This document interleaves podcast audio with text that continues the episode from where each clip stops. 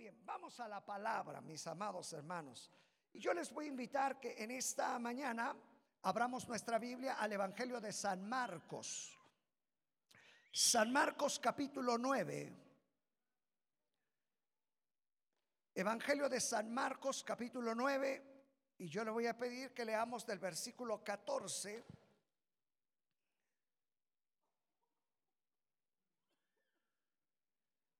Está un poquito largo, pero vamos a leer hasta el 29. Yo quiero que se acerque con alguien, que, que, verifique que quien está a su lado tenga la palabra. Si usted mira hacia su alrededor, hay alguien que no trae palabra, acérquese con él. Eh, yo veo por ahí, mire, a alguien que no trae, acérquese. ¿Viene por primera ocasión? No. Ah, bueno, acérquese ahí. Usted tiene que estar ahí con alguien para leer la palabra. ¿Listos, mis amados? Evangelio de San Marcos, capítulo, ¿qué dijimos? Capítulo 9. ¿Listos? ¿Listos? Cheque el que está a su lado. Cheque y dígale, apúrate porque ya va a comenzar. Eso.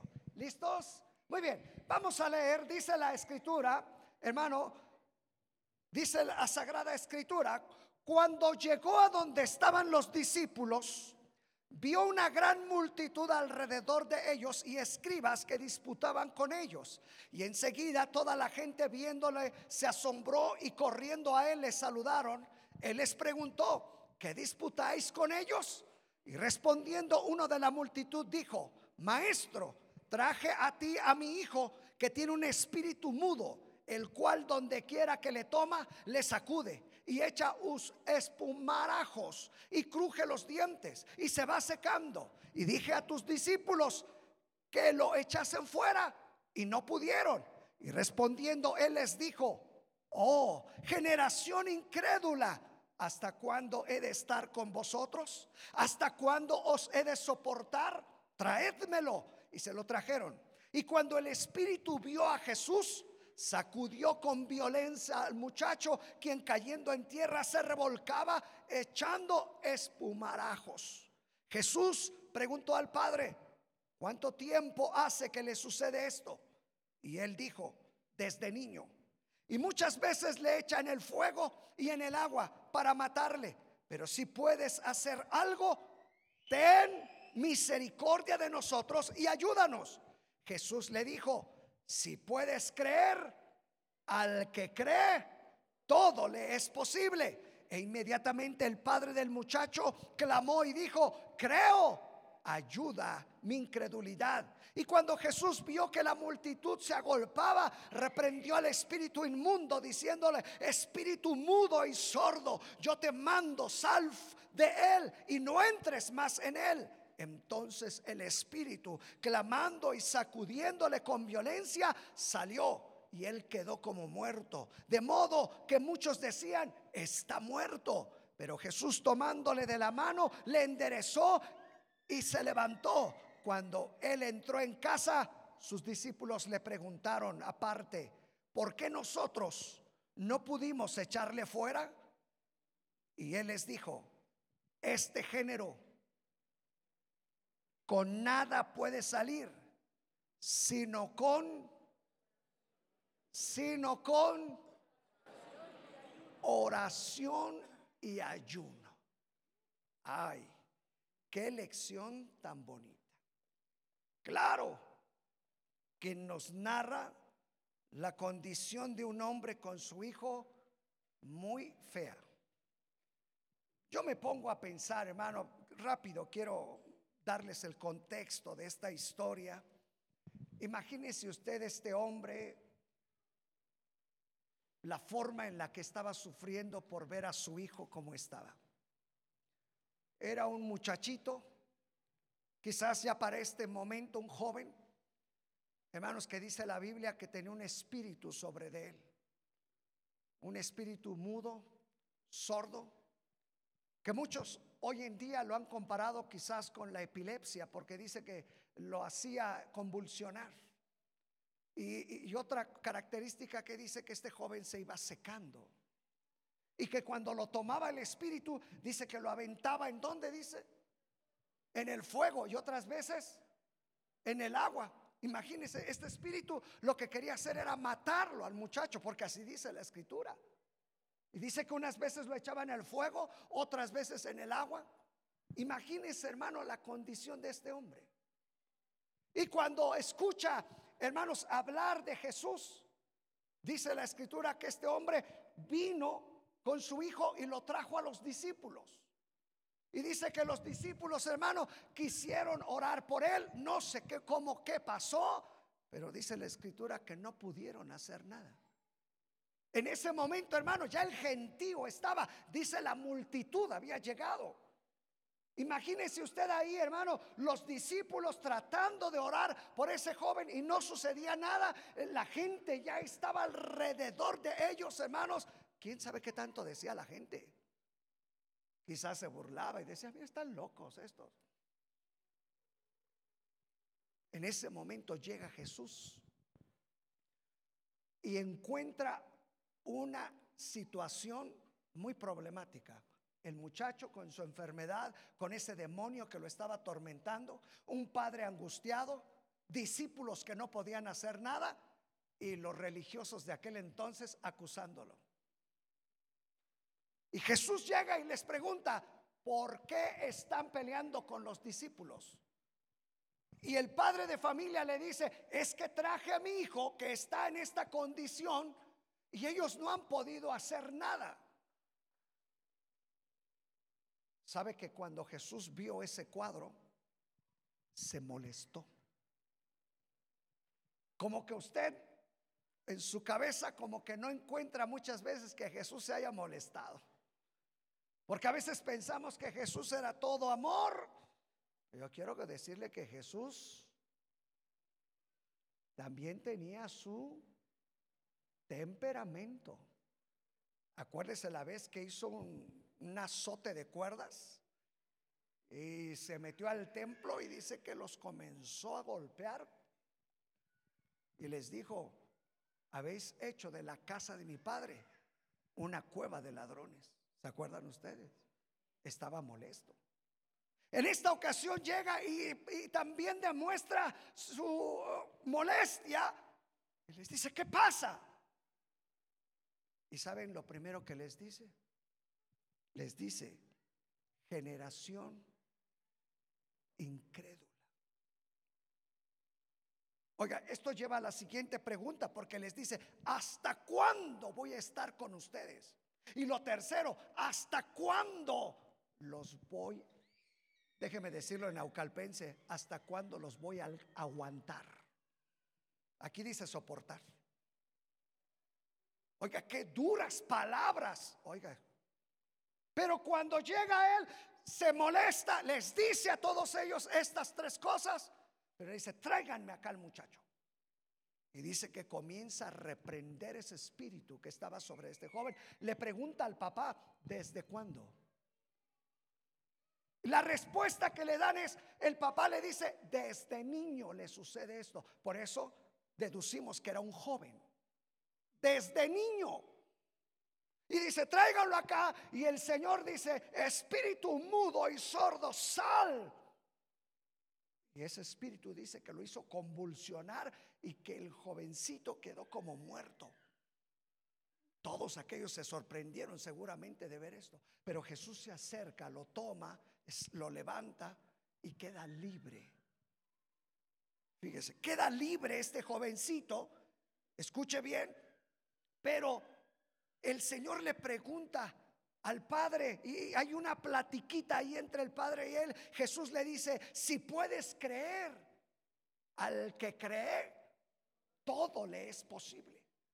Fíjese, al que cree todo le es posible. Inmediatamente el Padre contesta y dice, ayúdame en mi incredulidad.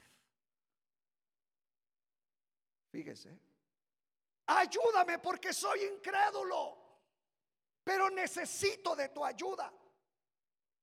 Jesús lo ayuda. Queda libre su hijo. Y cuando termina todo esto, oiga, después se le puso duro a los discípulos. Porque después los discípulos aparte le dijeron, maestro, ¿por qué nosotros no pudimos echar fuera este demonio, este espíritu? Y Jesús les responde esto y les dice, este género, este espíritu. A ver si puedo terminar con todo para explicarles todo esto.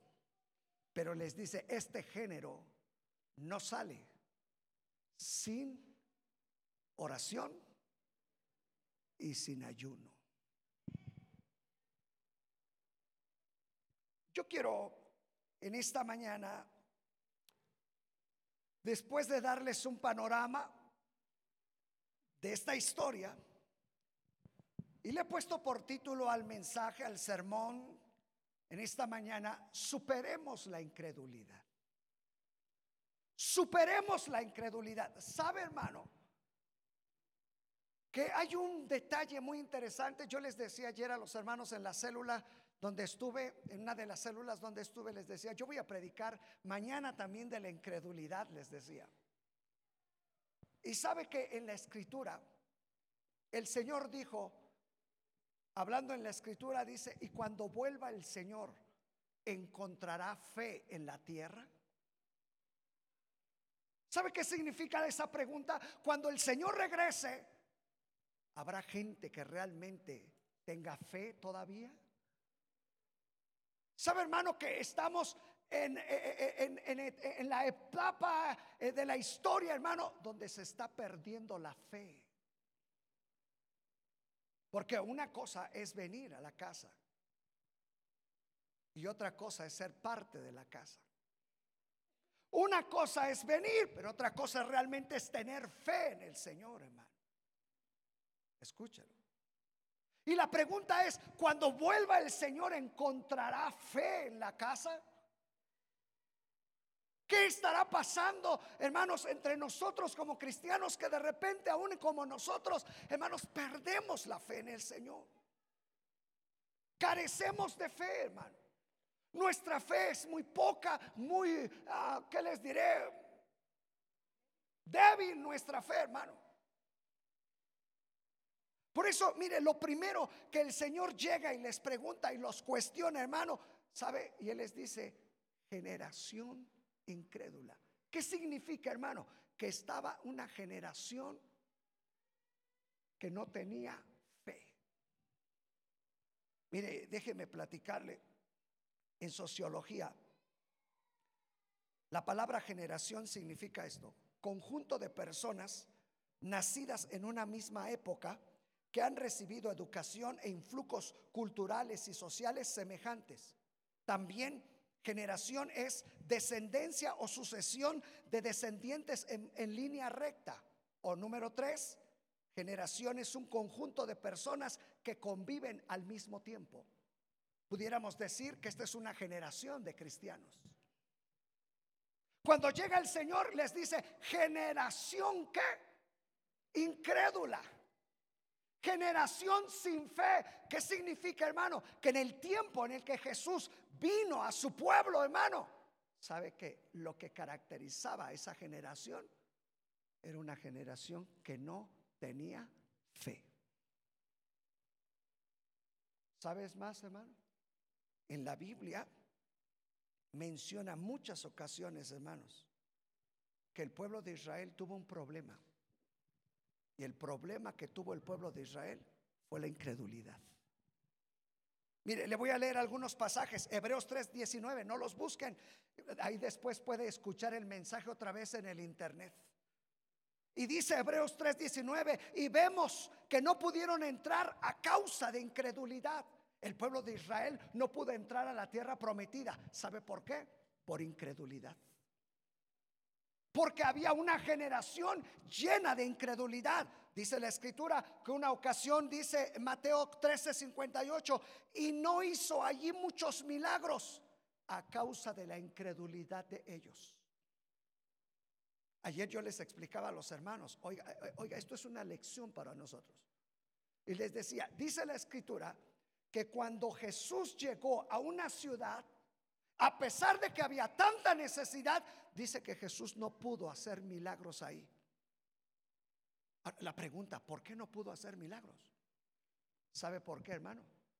porque no había fe. Yo les, les enseñaba ayer en la célula también lo que les voy a enseñar a ustedes. Que sabe, hermano, la fe se contagia. Usted puede crear aquí un ambiente de fe o un ambiente de incredulidad. En la casa puede ser un ambiente de fe o un ambiente de incredulidad. ¿Qué es lo que habla en casa usted, hermano? No, Dios no, no, hombre, yo por eso ya no voy al templo porque Dios no me oye. ¿Sabe qué, qué escuchan sus hijos? Lo mismo. ¿Y usted cree que sus hijos van a decir, vamos papá al templo porque Dios va a hacer grandes cosas? No, va a decir, si tú dices que Dios no existe, si tú dices que Dios no hace nada, si tú dices que Dios no nos bendice, si tú dices, ¿sabes qué estás haciendo, hermano? Crear un ambiente de incredulidad. Porque dice, Jesús llegó y no hizo milagros a causa de la incredulidad. ¿Sabe, hermano, que también podemos hacer un ambiente de fe? ¿Se acuerda usted, hermano, cuando metieron a, a ver si usted se acuerda a quién, a quién, a la cárcel? Y que los metieron hasta lo más profundo del calabozo, los amarraron con cadenas en los pies y todo. Y dice la escritura, pero a medianoche, dice ellos comenzaron a cantar y alabaré, alabaré. Y en lugar de pandero y de guitarra, las cadenas las azotaban. Alabaré, alabaré. Imagínense. Y los demás presos, alabaré, alabaré. ¿Sabe qué pasó?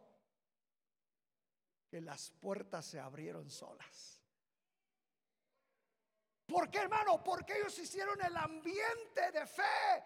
Y le creyeron, Señor, tú eres poderoso, tú eres grande, tú vas a abrir la puerta. Y Dios las abrió, hermano. Usted tiene que comenzar a crear un ambiente de fe, hermano, y no de incredulidad en casa. En la casa de Dios también. Si usted viene pensando, no, yo creo que pues hoy está nubladón, como que hoy Dios no va a ir al culto.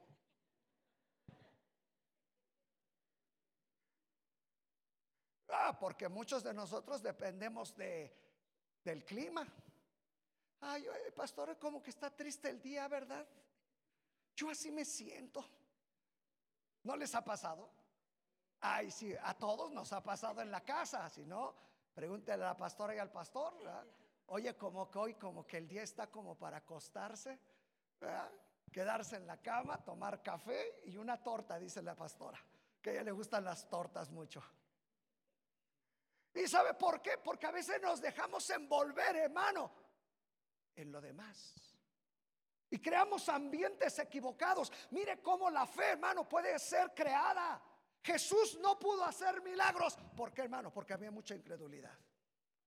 Así es de que cuando usted esté en la casa, cuando esté en su casa, haga un ambiente, hermano, de fe. El Señor está entre nosotros. ¿O no es cierto? Él ha prometido que nunca nos va a dejar hijos. Él siempre va a estar con nosotros. Y mañana vamos a ir al templo a adorar al Señor. Y yo se lo aseguro que sus hijos, ¿a qué horas nos vamos, pa? Y ya es la hora, pa. ¿O no es cierto? Sí, hermanos. Porque nosotros podemos crear ese ambiente. Y, otra parte de la escritura, Marcos 6:6 dice, y estaba asombrado Jesús de la incredulidad de ellos y recorría las aldeas alrededor enseñando. Oiga, y Jesús estaba impresionado, asombrado de la incredulidad. Imagínense cuando Jesús pasó, vino eh, eh, en aquel eh, entonces, hace más de dos mil años aquí, hermano, pasaba y él se asombraba porque había tanta incredulidad. Hoy el Señor pasa, hermano, ¿y qué encontrará en la iglesia? Yo espero que haya fe. Por eso recuerde, hermano, el título del sermón, superemos la incredulidad. Superemos, no solamente ese versículo, hermano, Hebreos 3:12 dice, mirad hermanos, que no haya en ninguno de vosotros corazón malo de incredulidad. Oiga, esto es algo muy importante. A ver, se lo voy a explicar. La incredulidad, hermano, hace que usted cierre su corazón y lo ponga duro. A ver otra vez. La incredulidad hace que usted cierre su corazón y se ponga duro. Saben que algunos su corazón está lleno de incredulidad porque ya se endurecieron. Porque quién no quisiera, hermano, venir al templo y venir enfermo y decir, Señor, sáname ya. Y muchos dicen, si hoy no me sanas, ya no vuelvo. Sí, hermano, hay mucha gente que ha venido así. Si Dios no me contesta en la mañana cuando voy, me voy del templo. Ya no soy cristiano. Eso no me funcionó. Oiga, como si es que Dios dependiera de nosotros. Él como que nos ve y dice, ay muchacho, ¿y dónde está la fe? ¿Ah? Porque a veces nos endurecemos, hermano. Tenga cuidado. Por eso siempre les hemos dicho, hermano, cuando usted venga al templo, tenga cuidado de su actitud que tiene al venir a la casa de Dios. Si usted en medio de estos cánticos está, ay, esto ya está pesado, ya son las 10 y a qué horas va a acabar. Hermano, está cerrando su corazón. Usted tiene, hermano, que hacer, hermano, que su corazón fluya y que su corazón no se ponga duro ante la presencia de Dios. Mire, déjeme avanzar porque es grande lo que traigo hoy. Y dice otra escritura, y finalmente se apareció a los once mismos, estando ellos sentados a la mesa, y les reprochó su incredulidad. Esto fue con los discípulos. Jesús cuando después resucita, dice que encontró a los discípulos y los encuentra a todos. Y llegó y les dijo, oigan, ¿por qué no creen? ¿Qué les pasa? He estado con ustedes. Me vieron hacer milagros. Vieron cómo se levantó el muerto. Vieron cómo se abrieron los ojos del ciego. Vieron cómo el paralítico volvió a cambiar y a, caminar y a ser diferente. Porque no creen. Hermano, en la Biblia habla de generaciones. Dice la escritura en el Salmo 78, 8 no sean como sus padres, generación contumaz y rebelde, generación que no dispuso su corazón para Dios. Hay generaciones rebeldes, hay generaciones contumaces, hay generaciones, hermanos, que no disponen su corazón para con Dios. ¿Por qué, hermano? Porque lo cierran. Dice también la escritura, Proverbios 30, 11, hay generación que maldice a su padre y a su madre no bendice. Hay generaciones que se levantan sin bendecir a sus padres. Sabe que en la Biblia habla de muchas generaciones, de muchos tipos de generaciones. Dice oh, en Proverbios 30, 13, hay generación cuyos ojos son altivos. Sí, hermano, hay generaciones de orgullosos. Yo, yo puedo sin Dios. Yo no necesito a Dios. Yo puedo solo. Cuidado, hermano. Hay diferentes tipos de generaciones. Dice otra escritura, hermanos, Isaías 57:3, mas vosotros llegaos acá, hijos de la hechicera, generación del adulterio y de la fornicación. Ay, hermano, no quisiera meterme en estas cuestiones, pero hay generaciones que ya traen maldiciones de atrás, adulterio, fornicación. Fíjese, generación de adulterio y de fornicación. Con más razón, hermano, va a haber generaciones sin fe.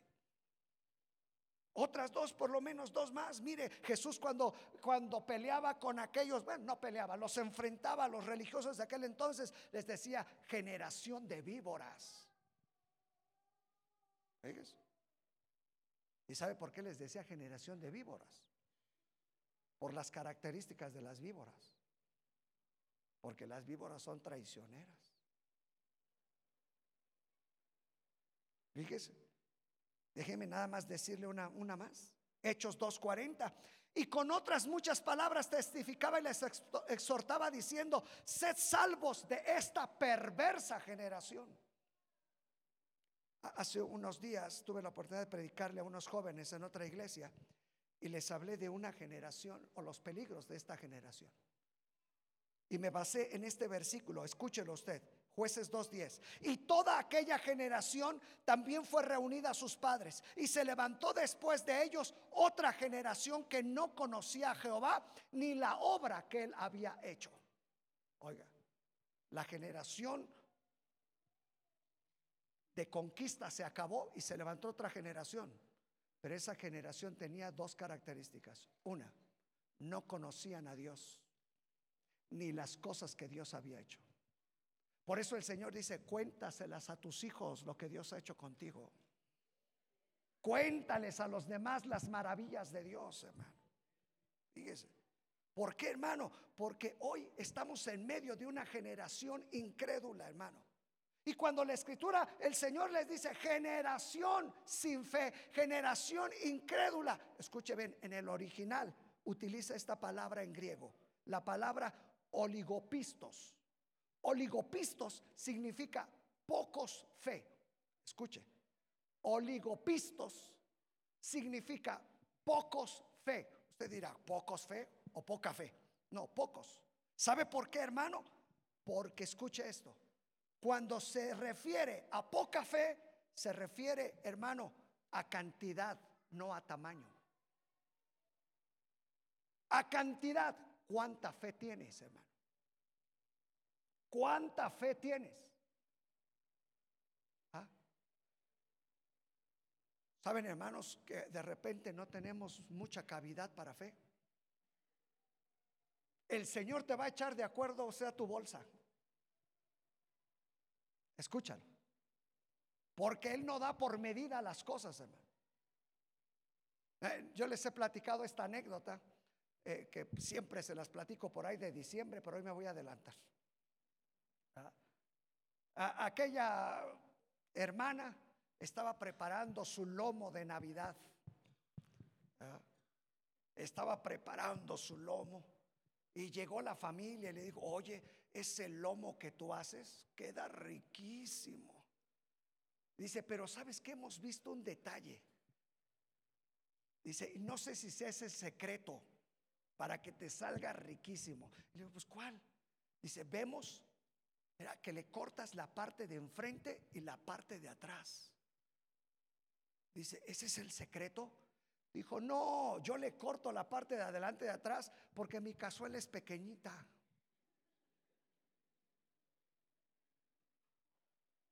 ¿Sabe, hermano? Muchos traen una cazuela pequeña. Por eso no hay fe. La falta de fe tiene que ver con cuánto recibes. ¿Recuerdan lo que dijimos la semana pasada? La fe viene por el oír, hermano. La fe viene por el oír. Si ahorita tú estás, hermano, oye, abre tu corazón, abre tu corazón, hermano. Son semillas de palabra que están fluyendo sobre de ti. Escúchalo. Todo esto que estamos compartiendo son semillas de fe que si tú las dejas entrar, hermano, se van haciendo grande, grande. Óyelo. Y mañana cuando veas el problema, el Señor está conmigo, no hay problema. Sí, hermano.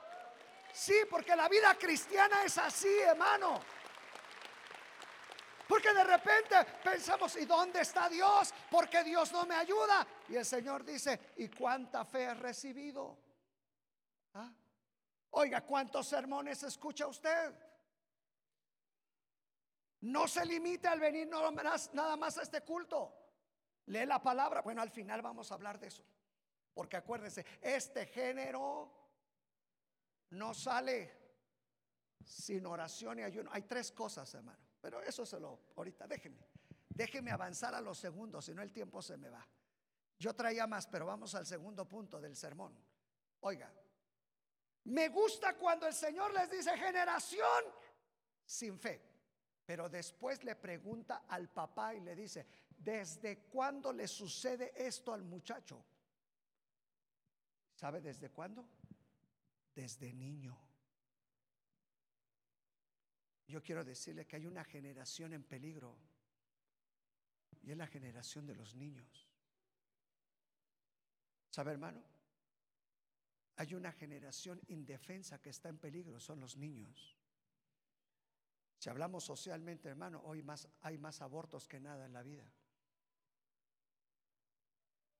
Eh, estaba escuchando el testimonio de una mujer. Esto fue en la radio, escúchenlo. De una mujer eh, no sé, por ahí inventaron lo que le llaman la pastilla del, del día siguiente. ¿Sí se llama así? Ah, yo iba a decir la pastilla milagrosa. ¿Por qué, hermano? Porque alguien puede tener una fornicación, un adulterio, y se toma la pastillita y se acabó el problema. Y estaba escuchando el testimonio de una joven que dice que ella comenzó a tomar esas pastillas, hermano, sin saber en lo que iba a resultar su vida. Y dijo, pues como yo tenía relaciones con quien fuera, me tomaba la pastillita, la pastillita. Y sabe, hermano, se andaba muriendo esa persona. Porque esa pastilla no se puede tomar así. Esa nada más, como dicen, es de emergencia. Esa joven se estaba muriendo. Pero lo peor no es eso, que estaba muriendo. Sino que ella pensaba, yo puedo meterme y hacer lo que quiera. Y con quien quiera. ¿Sabe, hermano? Hoy estamos en un punto en la historia de la humanidad donde si hay una generación, hermano, peligrosa que hay que cuidar, son los niños. ¿Sabe que hoy como nunca los niños están siendo atacados?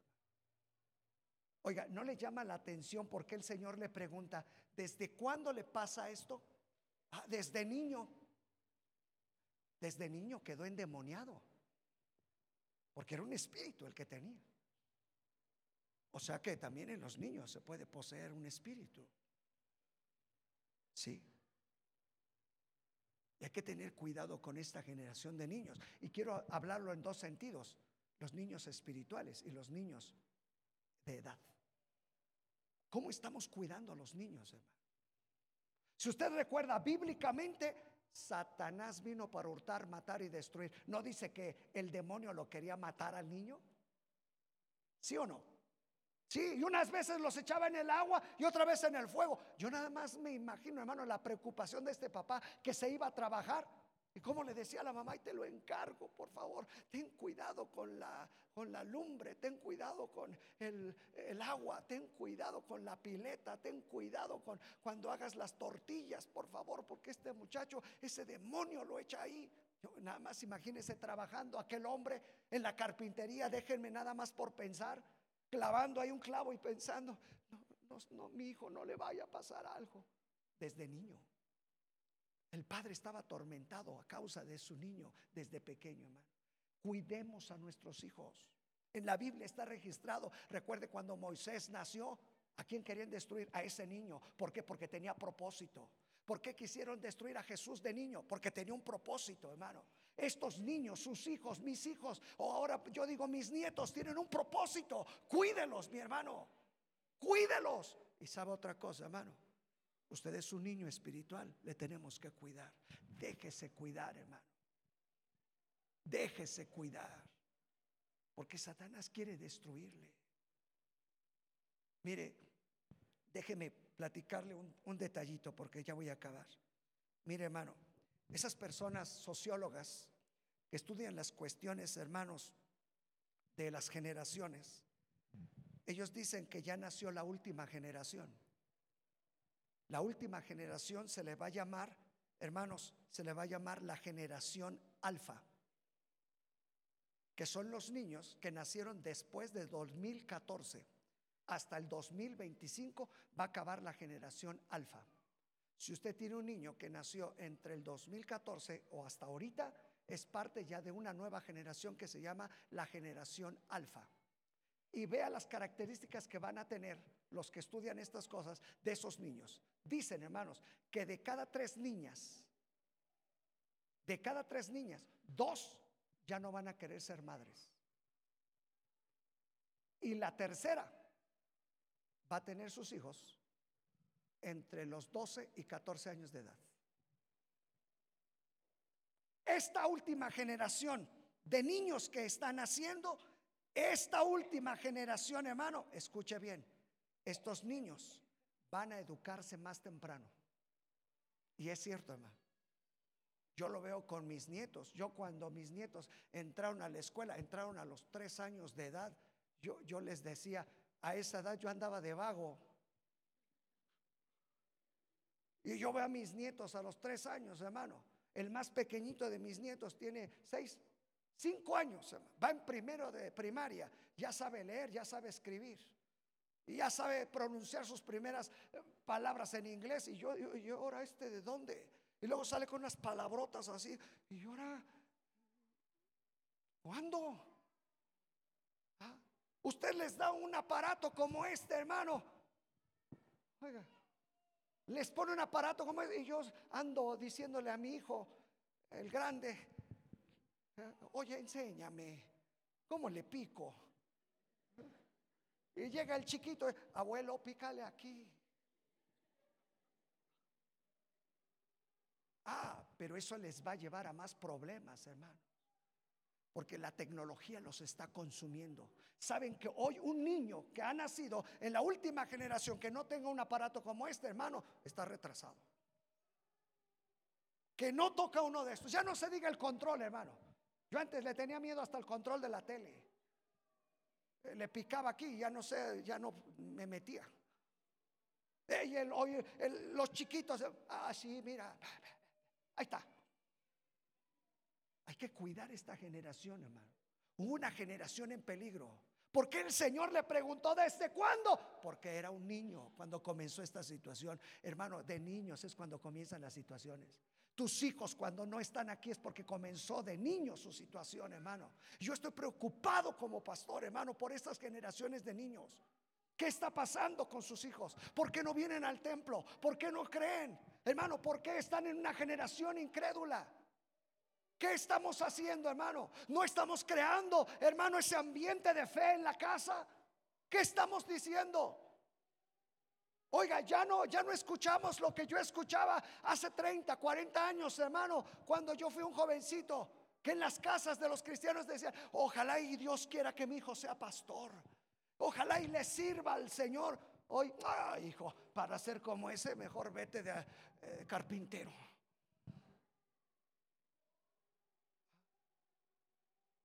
Yo ya no veo ánimo en hijos que digan, quiero danzar, quiero brincar. Ay, no, es que nos dejan aprender muchos versículos de la Biblia. Ay, no, es que nos, nos piden que vengamos a las vigilias.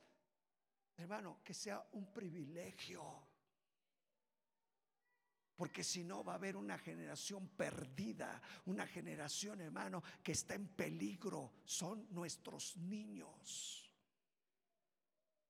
Si tú tienes aquí a tus hijos, dale la gloria a Dios y dile, Señor, ayúdame a guardarlos aquí en tu casa. Y si no, preocúpate por ellos, hermano. Porque las cosas como vienen se ponen más peligrosas. Tú ya lo has escuchado, todo lo que está sucediendo. Hace unos días ah, yo acompaño a la pastora a las compras y hace unos días vimos por ahí, por donde vamos, pasan jovencitos a, a la secundaria y yo le decía, mira, ahora ya todas las niñas con pantalón. Antes eso era prohibido. Y dice, me dijo la, pastora, acuérdate que ya hoy les, les dejan poner pantalón y falda a los que quieran. ¿Ah? Qué peligro, hermano. Usted dirá, ay, pastor, pero ¿de qué se asusta? Si nada más el pantalón. Sí, hermano. Sí. Al rato que le diga, soy homosexual y qué soy lesbiana y qué. Al rato que le diga, me voy de la casa y qué. Al rato que le salga el muchacho, soy drogadicto y qué. Al rato que le diga, eso de creer en Dios es una falacia, es una mentira que te meten ahí en la iglesia. ¿Qué va a hacer? Cuando ve a sus hijos perderse, ¿qué va a hacer? Hay una generación en peligro, los niños. Hermano, una generación que deja la incredulidad es una generación que se mantiene en tres cosas. Uno, escuche esto que le voy a decir.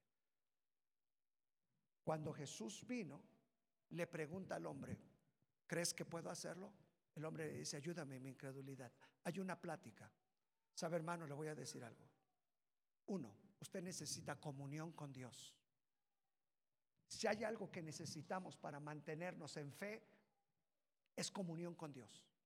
Dos, la oración, hermano. No deje de orar, no deje de leer la Biblia. No, no puede venir a los cultos entre semana, tenemos culto martes. Yo doy una enseñanza los martes, pero bien especial. Ahorita estamos hablando, hermanos, de la idolatría. Un curso especial, hermano. Los miércoles tenemos culto. Los viernes hay culto para damas, hermana. Si usted no puede, ore en casa. Lea la palabra en casa. Oiga, hermano, ayune. Esta semana es el tiempo aviva. Comenzamos miércoles, jueves, viernes y terminamos con nuestra vigilia. Pastor, yo nunca he ayunado. Comience, porque estos géneros, esta clase de, para que me lo entienda bien, esta clase de maldad, esta clase de pecado, esta clase de espíritu, esta clase de demonio, no se va si no hay oración y ayuno. Hermano, propóngase un día a la semana ayunar. No espere que en la iglesia hasta el tiempo aviva. Diga, yo quiero comenzar una vez a la semana a ayunar. Yo quiero comenzar a hacer. No lo diga a nadie, no, no lo publique a nadie. Usted es con Dios, hermano. Pero si usted necesita estar en una generación que no es incrédula, como lo hemos dicho al principio, superemos la incredulidad, hermano. ¿Cómo? Comunión con Dios. ¿Cómo, hermano? Ayuno y oración. Manténgase en el ayuno, en la oración. Así el, el diablo puede venir y no lo va a engañar, hermano. Escúchalo y cuando vea cosas sobre sus hijos en su casa, los va a reprender en el nombre de Jesús va a tener la autoridad, hermano. Por eso los discípulos no pudieron. Porque no había ayuno, no había oración. ¿Por qué no puede enfrentar, hermano, el pecado, la maldad? ¿Por qué no puede ser un buen cristiano? ¿No será que le falta comunión? ¿No será que le falta ayuno, oración? Es tiempo, hermano, de superar la incredulidad. Cuando venga el Señor, hallará fe. Yo espero que cuando pase por el centro de fe, nos pongamos de pie y digamos, Señor, seguimos en la fe, te seguimos creyendo. Póngase de pie, hermano, póngase de pie.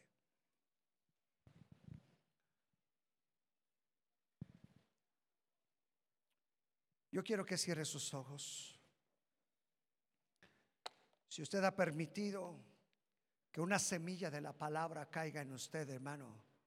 Abra su corazón. Quizás sabe alguna condición, alguna situación en la que está, Dios le ha hablado a su vida. Ha dejado de ayunar, ha dejado de orar, de leer la palabra, de congregarse. Solamente viene los domingos. Hermano, no se ha esforzado. Hermano, Estamos viviendo en medio de una generación incrédula. ¿Qué va a hacer usted, hermano? Mantenerse igual. Superemos la incredulidad, hermano. Ponga atención. Si usted es un niño espiritual, hermano, necesita mucho del Señor. Necesita el crecimiento, necesita cobertura, necesita ser ministrado, hermano. ¿Por qué no le decimos, Señor, ayúdanos? Yo sé que su Espíritu Santo habla en nuestras vidas, mi hermano. Te podrás ir, pero en esta mañana no te vas a ir vacío. No te vas a ir vacío. Quizás tengas que decirle, Señor, tengo que desechar incredulidad de mi corazón. Te has apartado. Te has apartado de la fe. Acércate. No lo dudes. Ahí está el Señor. Este hombre le dijo, ayúdame en mi incredulidad. Ayúdame, no puedo yo solo. Dependió de él. Por eso es la dependencia, la comunión.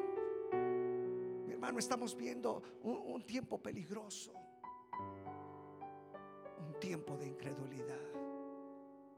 No basta con venir al templo, sino mantenernos en la fe, arraigados, cimentados, como dice la palabra. Espíritu Santo, gracias por tu iglesia. Espíritu Santo, gracias por tu iglesia. Yo ruego por cada uno de los que nos encontramos en tu casa te ruego, Padre, en el nombre de Jesús, que tu Espíritu Santo hable a nuestros corazones. Desechamos incredulidad, mi Señor. Porque sabemos que vivimos en medio de una generación incrédula, una generación sin fe. Una generación donde no hemos sabido, Señor, tener la capacidad para que tú llenes. Pero hoy abrimos nuestro corazón. Señor, llena de fe que al oír tu palabra fluya tu Espíritu Santo y la fe en nuestros corazones para que el día de mañana podamos enfrentar la prueba, la lucha, la dificultad, los engaños del enemigo, los peligros de este mundo. Ayúdanos, perdónanos si nos hemos apartado. Si hemos, si hemos dejado la comunión, si hemos dejado de orar, si hemos dejado de ayunar, perdónanos. Necesitamos. Te necesitamos, Señor. Espíritu Santo, háblanos. Háblanos. Aquí está nuestro corazón para ti. Yo llevo a tu presencia, a tu iglesia. Habrá alguien que se ha alejado de la fe, que nunca ha estado en la fe, que quiera pedirle perdón al Señor, que quiera aceptar a Jesucristo, que quieras decirle, oh, yo quiero caminar en esa fe. Yo te voy a enseñar a hacer una oración, hazla conmigo y dile, Señor, te doy gracias porque Jesús murió por mí en la cruz para perdonar mis pecados, para limpiarme de toda mi maldad. En esta tarde reconozco mi pecado, reconozco mi maldad, reconozco que soy pecador delante de ti, te pido perdón. Lávame en tu sangre, límpiame perdóname. Yo sé que tú me aceptas como hijo o hija tuya. Yo agradezco tu amor y tu misericordia que tienes para conmigo. Te doy gracias porque ahora soy hijo o hija tuya. En el nombre de Jesús. Gracias Señor. Amén.